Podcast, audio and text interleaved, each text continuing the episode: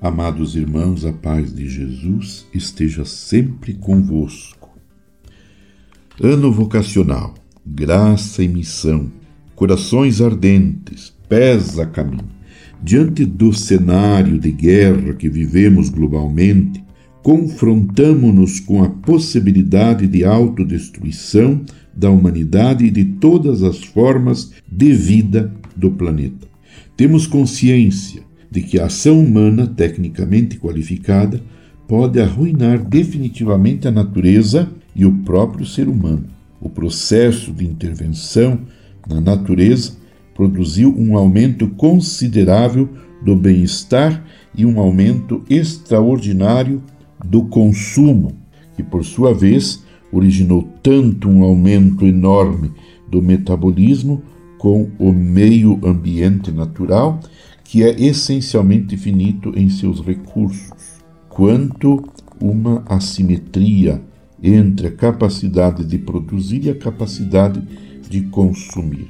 O que hoje se faz cada vez mais manifesto é que a civilização técnico-científica é marcada por uma problemática básica, a notória incompetência do ser humano em finalizar o processo previsivelmente destruidor de si mesmo e da natureza. O Papa Francisco conclamou os cristãos a escutar o clamor por justiça no mundo atual, o que é uma exigência que concerne a todos, independentemente se tem alguma fé religiosa ou não. Isso implica entrar em um autêntico diálogo que procure sanar efetivamente as raízes profundas e não a aparência dos males do nosso mundo. Um exemplo disso é o desafio feito pelo Papa em 2019 de construirmos o pacto para realmar a, a economia. Em nosso continente, designamos tal desafio como sendo a economia de Francisco e Clara.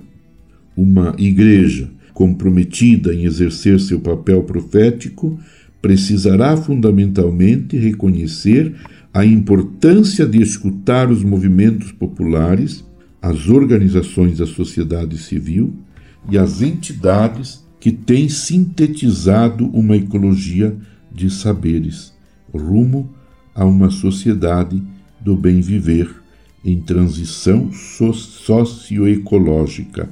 A evangelização deverá ser atravessada por um novo paradigma econômico, um chamado à conversão que tem no humanismo inspirador a manutenção viva do sentido crítico, apontando um comprometimento maior com a defesa da dignidade humana que se insere na prática política pelo bem comum.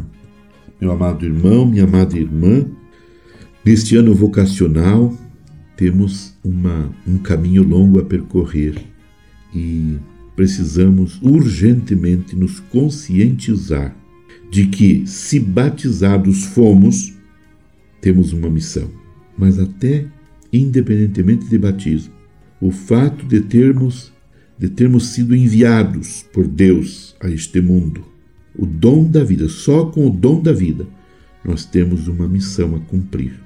Todos somos chamados por Deus a colaborar com Ele, a cuidar da vida humana e de toda a vida da natureza. Sintamo-nos vocacionados por Deus e rezemos pelas vocações específicas para que tenhamos santos sacerdotes, religiosas e religiosos, monges e monjas. Abençoe-vos Deus Todo-Poderoso, Pai, e Filho e Espírito Santo. Amém. Você ouviu Palavra de Fé com Dom Celso Antônio Marchiori.